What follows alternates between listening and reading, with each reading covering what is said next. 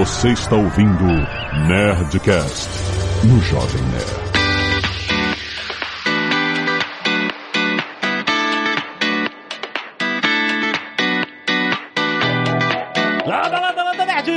Aqui é Alexandre Antônio do Jovem Nerd se reinventando. Aqui é Flávio Augusto e eu me preparei para o pior, mas o pior era muito pior.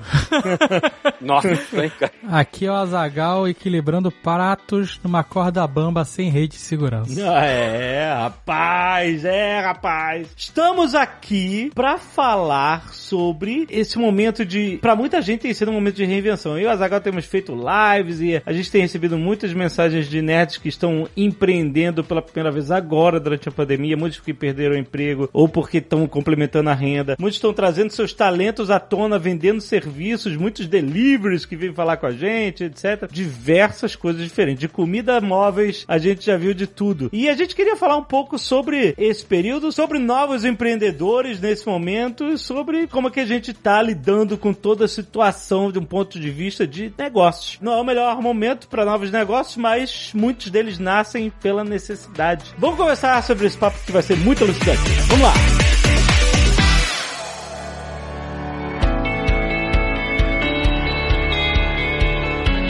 Já são três meses. Três meses que estamos vivendo no, aqui no Ocidente, vivendo a situação. Aliás, né, já que você tocou nos três meses, se a gente voltar aí a três programas atrás, eu lembro que eu falei a frase, né? Pense no melhor e se prepare para o pior, né? Por isso que eu falei, né? Eu pensei no pior que era três meses, né?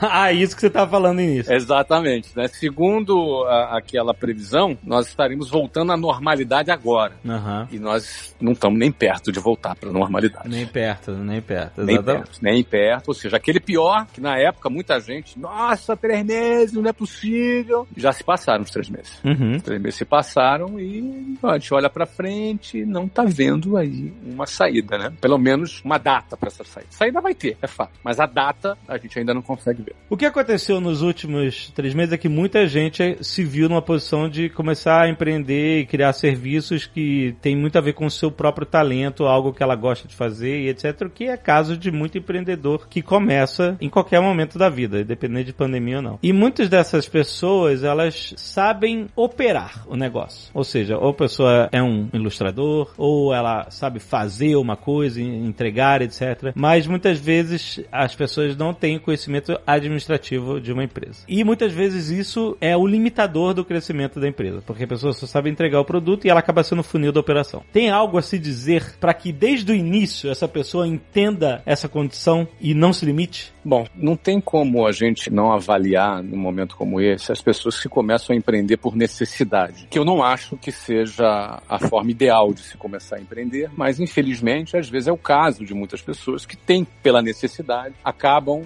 entrando no empreendedorismo simplesmente porque não teve alternativa. Tem muita gente que começa assim e se dá bem. Eu acho que é muito melhor alguém que abriu mão de um trabalho para começar um projeto. Óbvio que num caso como esse exige muito mais coragem do que aquela pessoa que, por exemplo, não precisou ter nenhuma coragem porque era a sua única alternativa. O que, que eu quero dizer sobre isso? Muitas das vezes a pessoa que usa esse talento dela para empreender, é só a gente pensar assim: se essa pessoa tiver uma doença, a empresa para. Se essa pessoa por alguma razão quebrou a perna, sei lá, e ficou lá duas semanas no hospital, a empresa para? Se a resposta for sim, nós não temos uma empresa. Nós temos uma pessoa prestando o seu serviço sem um vínculo trabalhista. E aí a pessoa, às vezes, é, na realidade, eu estou falando de uma precarização, entendeu? Estou dizendo de um serviço precarizado, o que é muito comum se você for analisar em muitos casos de quem começa a empreender. Não importa, se esse for o começo, ótimo. Se isso vai levar a pessoa a um resultado melhor no futuro, beleza. Mas é, é muito importante, às vezes, a pessoa entender que, às vezes, o que ela tem não é uma empresa. Às vezes, o que ela tem é uma forma dela prestar o serviço dela, entendeu? E aí tem que ver se é isso mesmo que a pessoa quer. Porque por isso que eu pergunto, às vezes a pessoa, ela, ela me me pede uma opinião sobre como melhor fazer o trabalho dela, ou melhor fazer o serviço dela, às vezes eu levo a pessoa a perguntar: você realmente deveria estar fazendo isso? Eu levo a pessoa a um outro questionamento, entendeu? Uhum. Porque uma empresa é algo que, se você sai do negócio, a coisa vai acontecer. Uma empresa é alguma coisa que você tem uma estratégia de entrada e uma estratégia de saída. Se você entrou num negócio e não tem uma estratégia de saída, na verdade você é um funcionário caro da sua própria empresa. Então, nesse caso, é por isso que eu cheguei ali no empreendimento por necessidade. Né? Às vezes o cara empreende por necessidade, mas não era, não era isso que ele queria fazer. Qual é a chance disso dar certo? Ou qual é a chance disso levar muito tempo? Tudo bem, às vezes é a necessidade. Mas se a gente for falar no empreendimento que a gente quer que cresça, que tenha futuro, que gere valor, que expanda, que ganhe escala, dificilmente esse trabalho vai ganhar escala porque o cara tá ali sem querer tá ali. The best advice to a small business owner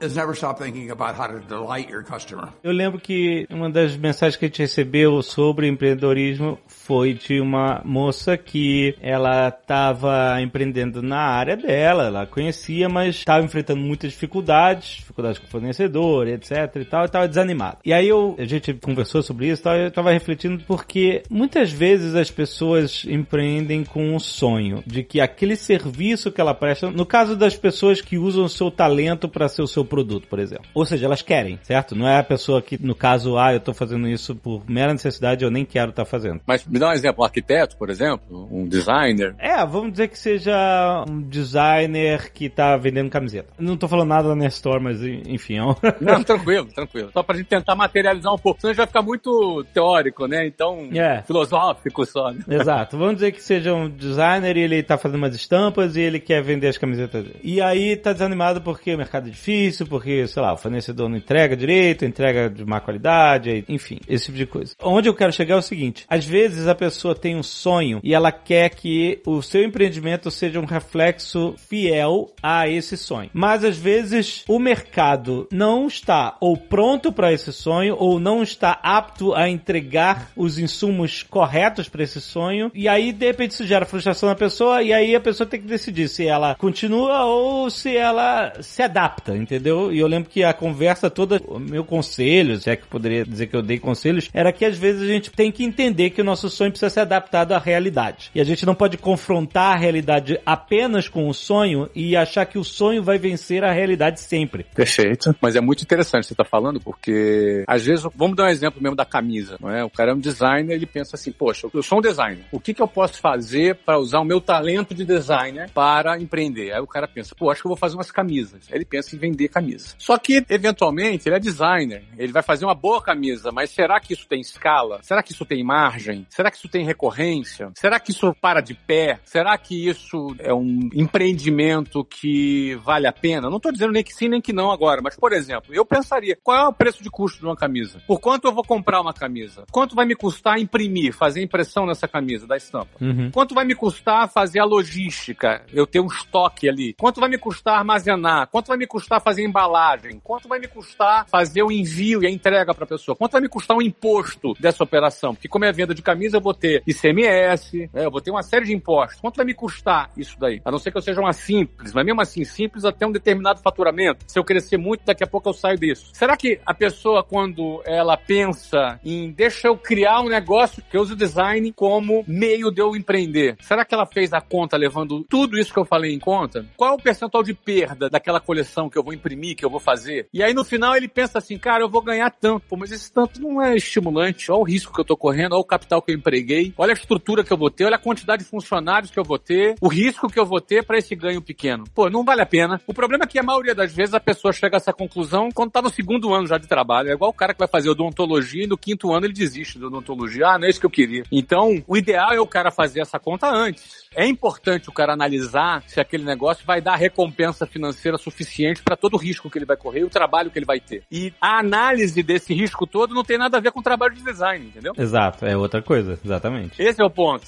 Então eu acho, sinceramente, eu pessoalmente, talvez alguém que esteja me ouvindo pode pensar diferente, não tem problema, eu não sou dono da verdade aqui, mas pessoalmente, eu quando penso em empreender, não tô nem aí pra qual é a área. Tô nem aí pra qual é a área. Se é inglês, se é educação, se é futebol, se é negócios, que amanhã depois pode ser comunicação, pode ser tecnologia. A área, para mim, sinceramente, se eu me limitar numa determinada área para decidir no que eu vou empreender, eu não vou empreender. Você quer ver um exemplo aqui? Alguns programas atrás eu falei que ia dar uma ideia de negócio. falei homeschool. Lembra disso? Me lembro. Pô, homeschool é um bicho nesse momento agora. Não é um projeto que eu vou fazer agora, mas certamente é um projeto que poderia crescer. Você quer ver outro projeto bom? Telemedicina, você imagina? Uhum. Um time de, de 50 a 80 médicos fazendo atendimento, consulta com telemedicina, por exemplo. Esse tipo de negócio, nesse momento, estaria em super alta e mesmo depois da pandemia vai continuar em alta. alta. É que no Brasil não tem lei de homeschool ainda, mas já já vai aprovar, como tendência aí que a gente está vendo. Será? Ah, eu acho que vai. Nos Estados Unidos está aprovado, nos países desenvolvidos tudo homeschool está aprovado, não é? Por que, que não vai aprovar no Brasil? Deveria aprovar no Brasil. Ó, meu filho faz homeschool. Nos Estados Unidos. Aqui nos Estados Unidos, eu moro nos Estados Unidos. Já pensou? Se eu estivesse no Brasil, não ia ter a opção do meu filho fazer homeschool. É muito melhor, inclusive, o ensino que ele tem aqui em casa do que ele teria na escola. Porque a gente tem condição de oferecer isso, mas no Brasil não teria essa opção. Então,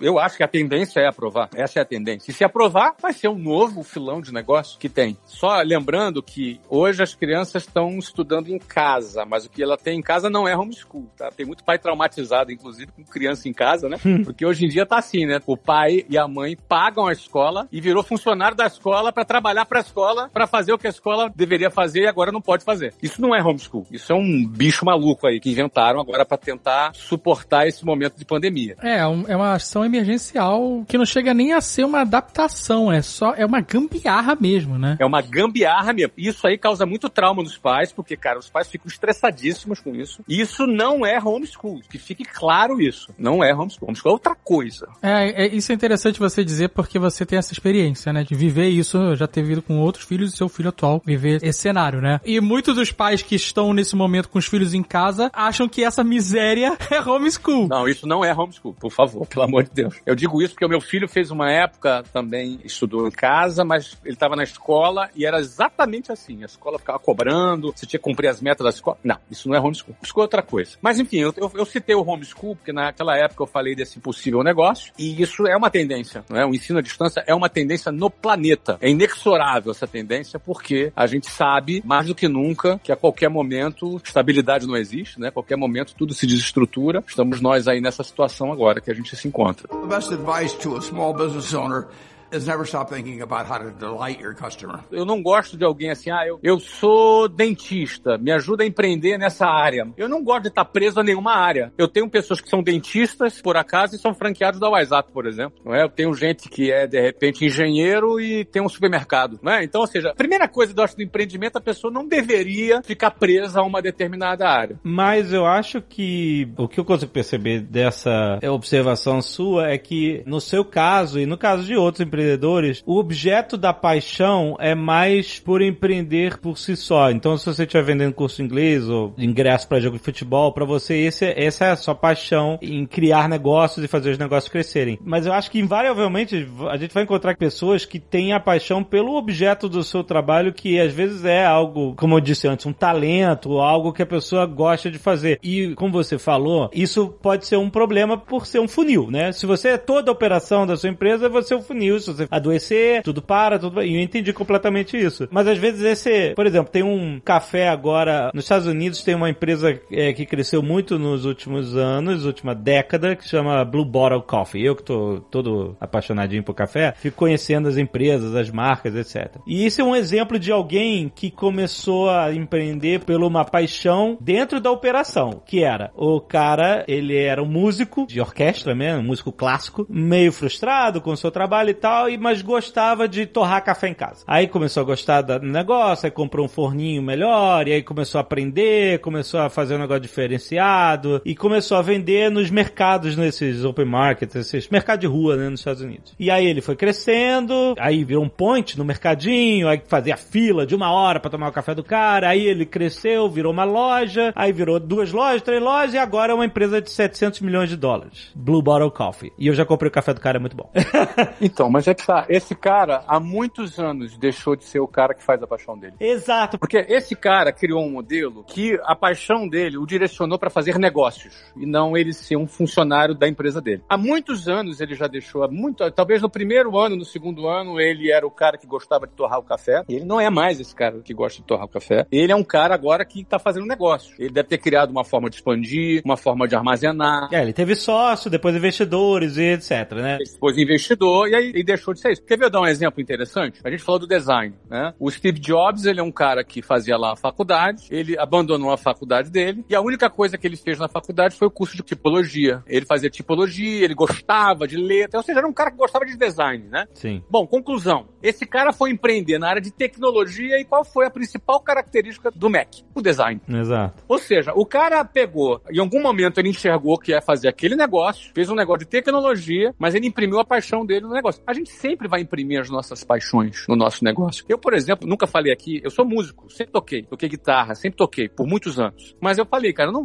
não quero viver da música. Eu posso ser músico sem viver da música. Mas eu gosto de música. Então, você vai vir aqui no, no meu escritório, é cheio de guitarra aqui, é cheio de instrumento. Mas uma coisa é eu gostar de música, outra coisa é eu viver da música. Eu não quis viver da música, porque eu não conheci, pelo menos até onde eu conheci, nenhum modelo. Talvez eu criasse algum modelo hoje com mais experiência, mas eu não consegui ver nenhuma oportunidade que eu pudesse me sustentar e ter uma boa vida, ou pelo menos a vida que eu queria, tocando guitarra. Não tem nenhum problema. Tem gente que vive tocando guitarra, tem gente que vive sendo músico. Qual é o problema? É digno, mas eu fui por outro caminho. Mas a música tá na minha vida. As trilhas sonoras do meu sucesso.com são produzidas originalmente. São músicas autorais, não é? Os estilos musicais, geralmente são esses estilos mais voltados pro rock, que é o estilo que eu gosto. Você vê, de alguma maneira a música tá no meu trabalho, mas eu não vivo da música. Uhum. É a mesma coisa o caso do Steve Jobs, ele não vive do design, mas o design estava dentro do negócio dele. Então existe uma diferença entre você ter a vocação por um determinado ponto, de você decidir empreender. Quando você vai empreender, as ferramentas não tem jeito. É vendas, é gestão, é logística, é tecnologia. Empreender é isso, né? De repente, se a pessoa ela quer, poxa, eu gosto de fazer uma determinada coisa porque é o meu, é minha paixão. É melhor que essa paixão seja hobby. Ó, eu tô aqui olhando para uma, duas, três, quatro, cinco. Tem 13 guitarras aqui na minha guitarra e violão aqui na minha frente, aqui no meu escritório. É hobby. A diferença do hobby do negócio é isso. O hobby é paixão, pura paixão. Eu vejo lá você pintando aqueles bonequinhos lá.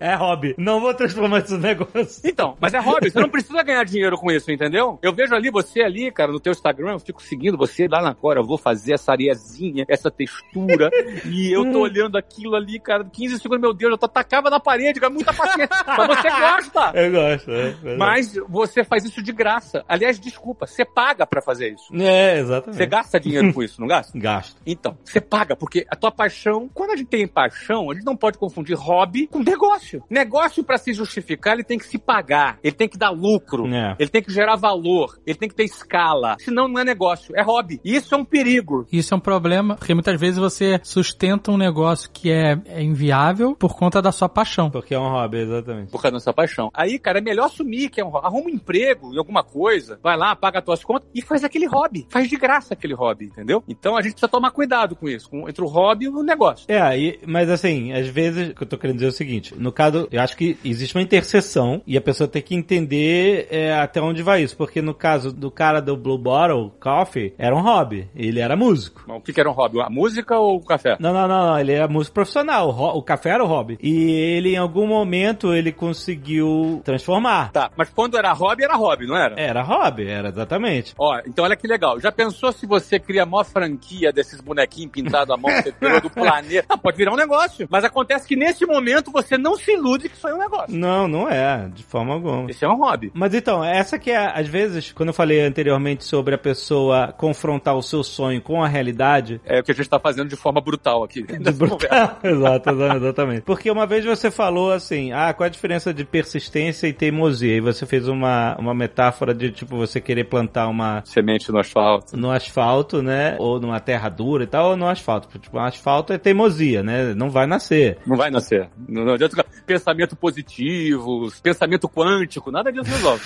no asfalto é asfalto. E às vezes é duro você saber identificar se você tá no asfalto ou se você tá no, no- numa terra que precisa ser, sabe, mais arada e etc, né? Aham, mas esse é o X da questão, que na minha resposta, eu tô procurando, antes de simplesmente responder, eu tô procurando questionar e levar o nosso amigo que tá nos acompanhando aqui a questionar os seus motivos. Às vezes, você é apaixonado por alguma coisa que é o teu hobby e você tá querendo plantar aquela semente no asfalto, achando que aquilo ali vai virar um negócio. Pegando o exemplo da camisa, eu não sei. Vamos supor que na camisa você ganhasse 5% de margem. Será que vale a pena? Não é? Será que compensa? Eu não tô dizendo que é o caso, tá? Mas eu não trabalharia por 5% de margem. Não é nem porque não é que valeria o seu trabalho, mas não valeria nenhum risco que você tá querendo dizer, né? Às vezes o cara cria uma expectativa errada simplesmente porque ele não soube fazer a conta. Ele pensa assim, não, mas a camisa eu compro por 10 e vendo por 20. Pô, 100% de lucro. Ah, é? E o custo da estampa? E a embalagem? E o custo da armazenagem? E o custo do envio? E o custo de marketing? E o custo do imposto? E o custo do contador? E dos funcionários? O cara não inclui na conta. E essa falta do conhecimento da estrutura é que faz, às vezes, principalmente o empreendedor por necessidade, às vezes pagar para trabalhar. Às vezes o cara paga para trabalhar, porque ele não faz a conta. Ele tá ali trabalhando, mas não compensa. A conta não fecha. E então é muito muito importante fazer a conta, fazer o cálculo, sabe, o planinho de negócio, plano de negócio, fazer ali uma planilhinha do Excel bem simples. Qualquer pessoa pode fazer, aprender a fazer isso daí. E você, antes de começar a fazer um negócio, você simula o teu negócio nessa planilha. Aí você vai ver o seguinte, ah, cara, o meu custo é 30 reais. Botando tudo é 30. E eu tô vendendo por 25 reais. Eu tô pagando para trabalhar. É. Tem gente que paga para trabalhar um, dois anos para depois descobrir. Eu já vi vários casos. Então, tem que fazer isso antes. Aí tu vai pegar assim, não, cara, então meu custo é 30. Então, para valer a pena para mim, eu tenho que vender por 50. Pô, legal. Aí você vai no mercado, quanto custa essa camisa no mercado? E o mercado vende por 22. É, porque às vezes você consegue fechar a tua conta, mas quando você olha no mercado. O mercado tá mais barato. Mas, mas como é que eles conseguem? Porque o cara compra em mais quantidade. Exato.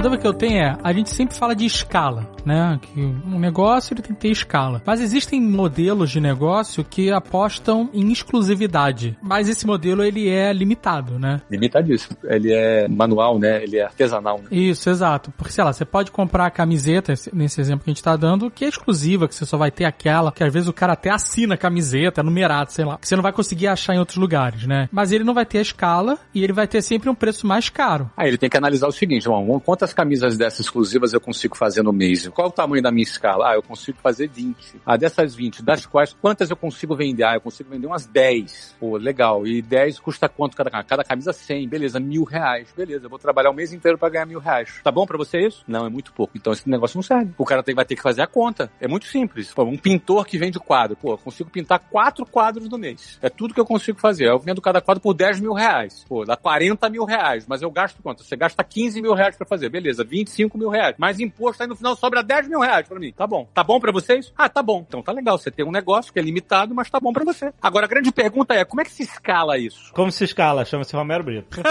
É? Romero Brito.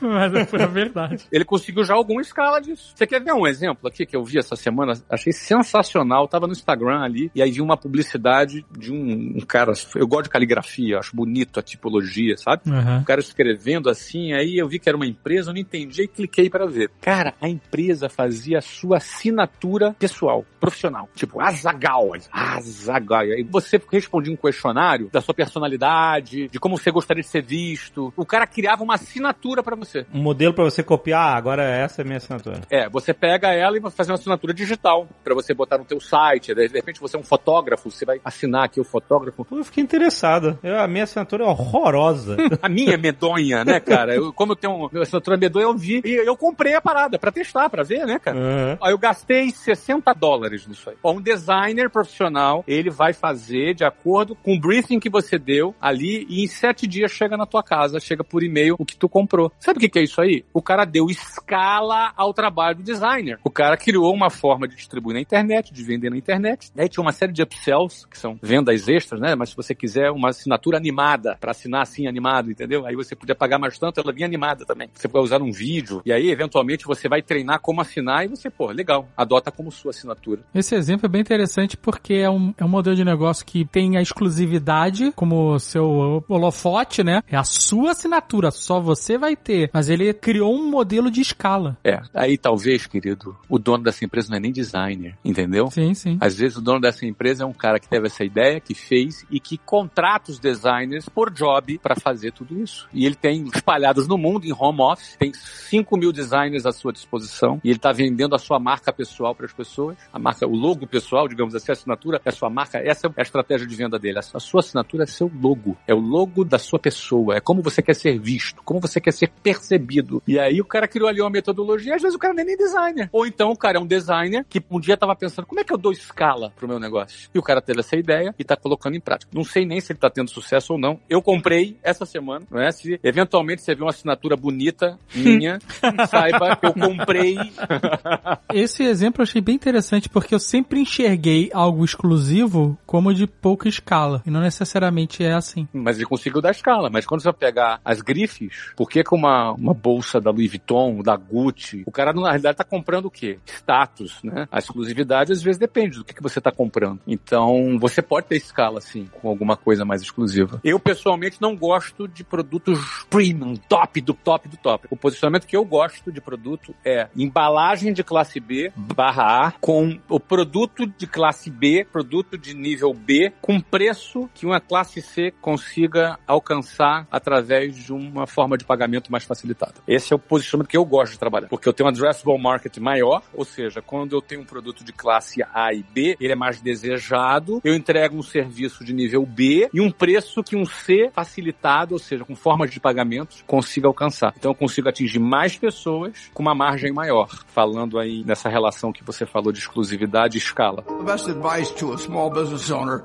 is never stop thinking about how to delight your customer. Você mencionou agora há pouco, rapidamente, o upselling, que é a- essa venda extra, né? Ou seja, você está vendendo um produto e aí você, antes do cara fechar a compra, você oferece algo que possa... é, normalmente, quando a gente vai no supermercado, a gente vê isso traduzido naquelas miudezas que tem em volta do caixa, né? É, tem um exemplo bom que é do McDonald's, né? Na hora de você fechar, a pessoa te pergunta: o senhor quer aumentar sua batata frita para batata frita grande por só 50 centavos? É, pois é. Inclusive, eu lembro que recentemente a gente esteve na Disney pra ir naquela parte de Star Wars. E eu tava reparando uma coisa que é uma técnica de venda que tem toda a Disney, que é quando você vai num caixa comprar sorvete, pipoca, qualquer coisa, ou numa lojinha, enfim, qualquer bujinganga, eu comprei esse negócio de Star Wars lá. Eles nunca fecham a compra antes de perguntar se você quer mais alguma coisa. Eles não falam, ok, aqui tá, custou tanto. Eles perguntam, você quer mais alguma coisa? Aí, ah, tá bom, eu quero mais esse trocinho aqui, esse chaveirinho. Aí ele não fala assim, ok, fechou. Não, ele pega o chaveirinho, aí você fala assim, você quer mais alguma coisa? Então, eu reparei que isso é uma técnica de upselling Certamente eles têm pesquisa. Eles têm pesquisa que só por existência dessa pergunta eles faturam X% mais. Certamente. Quem fecha a compra é você, não o vendedor. Ele vai sempre perguntar se você quer mais alguma coisa até você falar assim, não, é isso mesmo que eu quero. E aí nota-se que isso existe em mil outros serviços, por exemplo. Você não pode comprar um domínio, sei lá, no GoDaddy sem eles tentarem fazer upselling, 30 páginas de upselling. Você quer botar o, sei lá o quê, seu domínio? Você quer comprar o domínio por 10 anos por uma promoção? Você quer comprar os domínios similares, ponto, sei lá o quê, ponto net, ponto... E aí eu queria te perguntar, por exemplo, às vezes esse upselling, você até mencionou que nesse serviço, que parece ser um serviço ainda pequeno, né,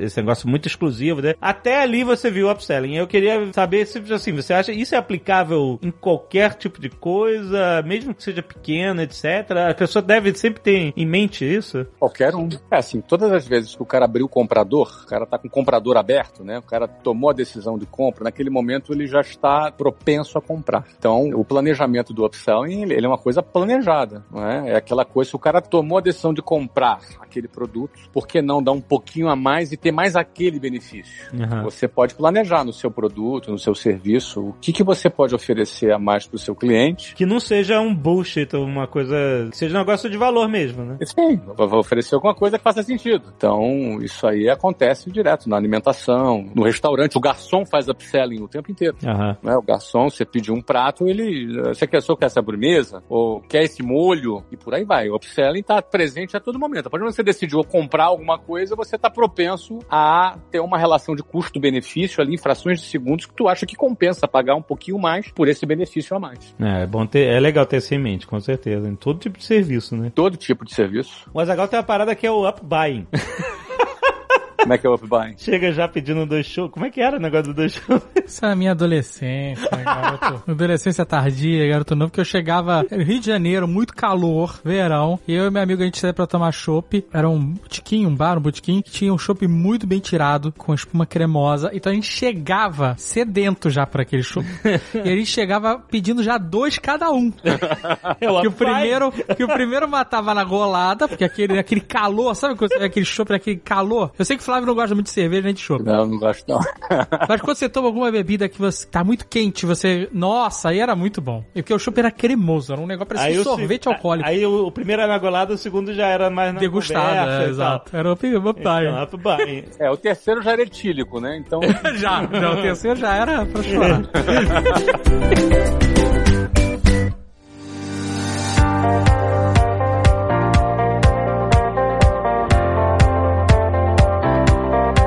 Jabex hoje, ele vai colocar em prática alguns conceitos que a gente conversou aqui agora. Olha aí. Então vamos colocar em prática a venda, no caso eu vou vender para você, aliás, melhor, no caso você vai comprar, Uhum. aliás, já vai pegando lá o cartão de crédito, tá? E vou fazer um upsell contigo. Olha aí. Ao vivo aqui. Vou fazer a venda para você e vou fazer um upsell. Então, digamos o seguinte: você é um cara esclarecido, inteligente, um cara que quer crescer na sua vida. Logo, você precisa de inglês. Você sabe que precisa de inglês. Você sabe que hoje no Brasil, quem quer arrumar um emprego que paga mais o inglês vai sempre apresentar algumas alternativas para quem fala. E quem não fala, simplesmente não vai ter acesso. Principalmente no momento onde muita gente está perdendo o emprego, infelizmente, certamente o inglês, para quem fala inglês, pode ser um diferencial que mantenha o emprego ou que garanta uma promoção. É assim que funciona. Na hora de dispensar alguém, você vai ver, pô, esse cara fala inglês, segura. Ou assim, na hora de promover alguém, opa, esse cara fala inglês. Ele vai gerar mais valor lá na frente. Então, inglês é algo que é fundamental, que é importante. A WhatsApp Online tem um modelo bacana, um modelo que é super acessível para você, que você, por 1.020 reais por ano, ou seja, 85 reais por mês, você tem o programa da WhatsApp Online, que é super diferenciado. Então tá bom, isso aí você já comprou. Agora eu vou fazer o upsell. Toda pessoa que comprar o WhatsApp Online vai receber um upsell de 50% de desconto no meu sucesso.com. Olha. Ah. Esse é um upsell. Olha aí. Mas é uma opção. O cara pode querer ou não. É uma isso. opção. Como toda upsell é uma opção. Como toda opção, exatamente. Tá? Então, ou seja, você vai se matricular no WhatsApp Online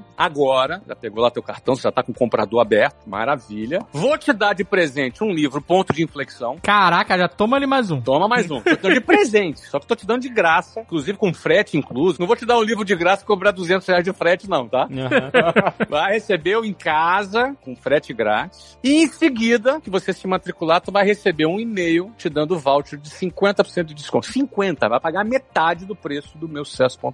Isso se chama upsell, beleza? Olha aí. Então, olha que bacana, você comprou um produto que você precisa, ganhou um livro de graça e um voucher de 50% para o meu sucesso.com, que eu tenho certeza que você está interessado em empreendedorismo, é um produto que tem tudo a ver contigo. Então, esse é um exemplo de venda, de promoção e de upsell, num jabá só. Toma aí esse ataque de oportunidade.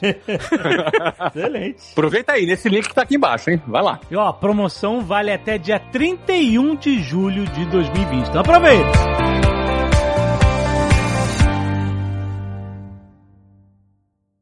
Este Nerdcast foi editado por Radiofobia, podcast e multimídia.